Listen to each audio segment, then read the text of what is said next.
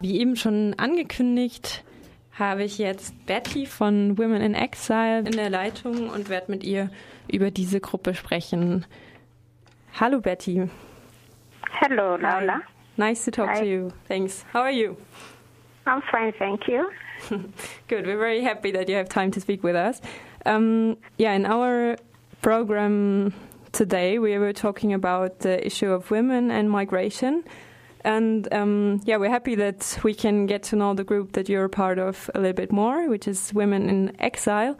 And um, yeah, maybe you can tell us a little bit about Women in Exile. What is this initiative about? Okay, um, Women in Exile is a group of uh, refugee women, and uh, it started in 20, uh, 2002, 2002. And it's uh, the women are basically based in Berlin and Brandenburg, although some of them over the time has moved to other uh, parts of the country or even outside the country. And um, our main work is to go to the um, refugee homes and talk with the women. All of us in the group, or those who started the group, have uh, refugee. we have refugee background, and so we already know um, how the women are living in the home, and we wanted to bring this out to the public and to see what we can do for the women so that they can have uh, possibilities of getting out of the homes. And when when did you join Women in Exile? You personally? Um, me personally, I am I'm part of the founding members, and uh, the other members, uh, usually members come and go, and that's you know because of this problem with uh, refugee status or asylum seeking status, because you are you are never sure about the situation, how you know how tomorrow it will be. So women come and go, but the group keep, keeps on learning because it's open to all refugee women or people with uh, a refugee background. So every time we have sometimes new members, there are some who have been there longer. So it's like that. It's it usually carries on like that. I mean, because we are open to all women and we keep on those who are there for longer keep on going to the homes and talking to the new women and uh, sensitize them to join the group and sometimes even motivate them with other um, um, with uh, advices and all that. And the main point is that we identify them ourselves with them, and so they can relate to us, and then they are they are open to us. Yeah, what you just said, um, I was also wondering about that. How you um, managed to keep the group alive, even though the the status are so so unstable, and um, but it seemed to go pretty well as you're working since 2002. Um, yeah, on your website, you've written that um, you've experienced that women refugees are doubly discriminated as refugees and as women. Can you describe that a little bit more? Like, in which ways are especially female refugees discriminated even more?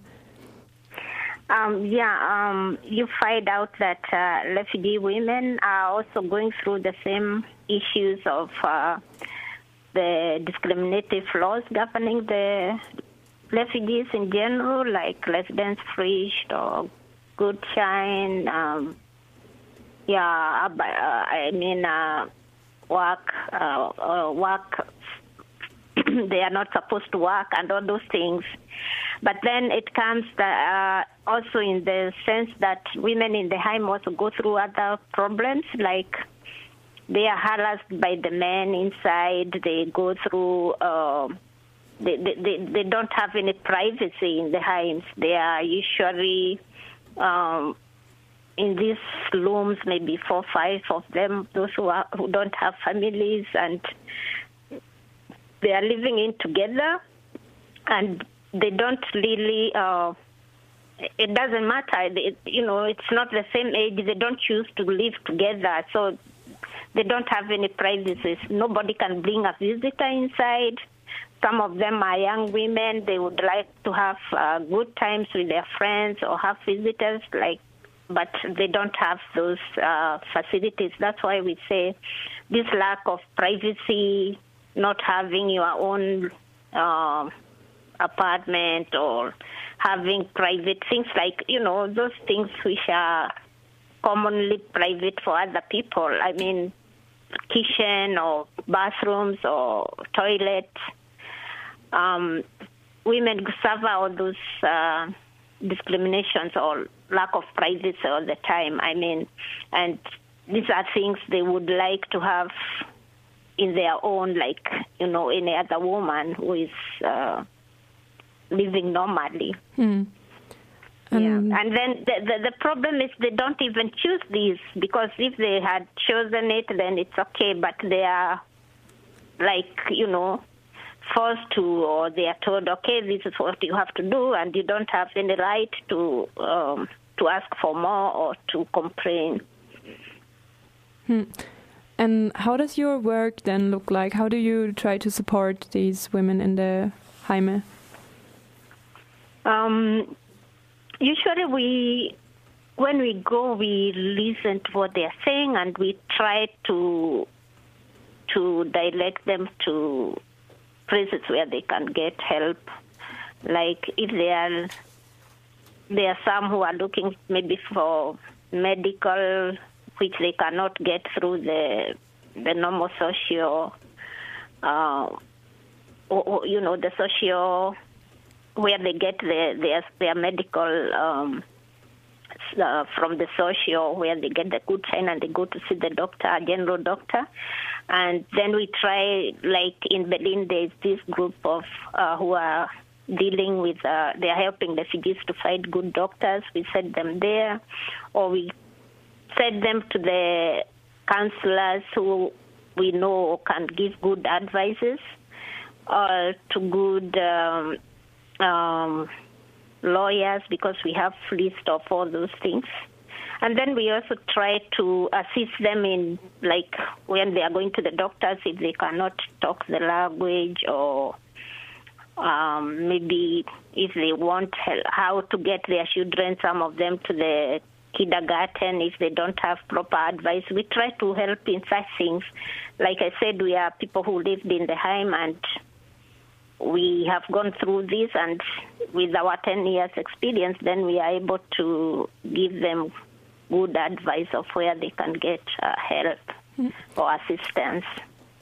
Okay, so this is one side of your work to support individuals, but you're also publicly really active and participate in actions and uh, prepare campaigns. Um, so, which were maybe the most important actions, campaigns the last in the last year for you? Um, in the last year, like uh, we we started this campaign of uh, giving women possibilities of getting out of the Heims and closing Heims in general. And uh, in this campaign, we have been uh, making demonstration, making public uh, um, debates, or also we have uh, given a memorandum to the minister in Brandenburg uh, of family and youth, and uh, yeah, the what one dealing you... with. sorry. yeah. What were your main claims then? What were you? Um, yeah.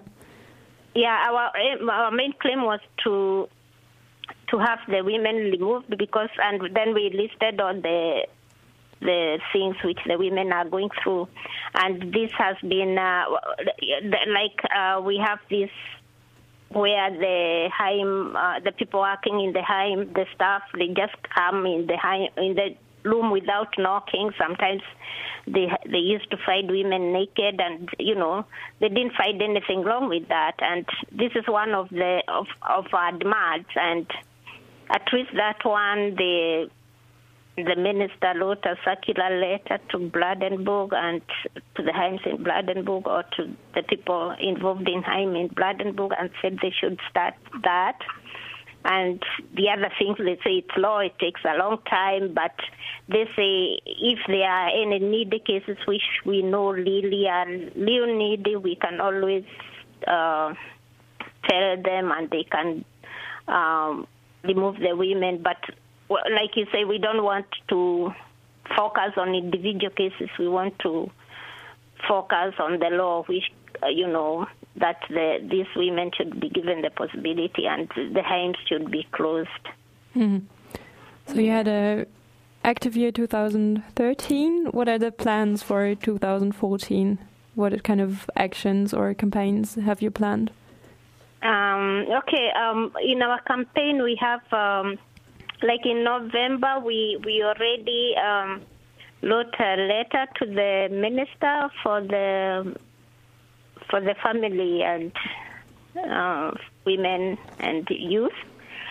And that time is the time we didn't have uh, uh, the government. Uh, I mean, there was no minister in the government. The government was still uh, trying to be formed, and we were also demanding that um, the, the the the the that women like we also have a lot of uh, in the homes we have uh, like I said this the, you know women are also like uh, from their from their um, their friends or from their husbands they are violated or um, and we that was also admired because the we asked the minister to to look in that the the women also have uh, security in the homes, and she she was there was no minister, so we left this. Uh, we we we handed over our demand, and now we want to this year to follow it up to see what she says, and. Uh, we want to continue with our campaign on an, on the national level, on the uh, local level, and also in the in the um, in the in the land in the land level. I mean, like in Brandenburg. Yeah, and Bundesland. Then, yeah, mm-hmm. yeah, Bundesland. Yeah, yeah. Mm, exactly. So um, one of our main work is to see what uh, the reaction of the minister will be. Uh, we see whether he, you know, we want to send a letter to her and remind her on the on the 8th of March. We always make an action um, to remind the government that we are still fighting for our rights. And um, we are also doing other activities. We are giving empowerment seminars. We are uh, to the women. We are doing uh, peer education. So it's not only that we are concentrating on the campaign, but we are also doing other activities. Okay, so yeah, then we wish you good luck for your work in the next year and in the next years. And mm-hmm. thank you very much for giving us a little um, yeah introduction to your work. Thanks. Thank you. Thank you. Thank you too bye bye. for having us. Bye bye. bye. Have a good evening. Bye. You too. Thank you. Thanks. Bye.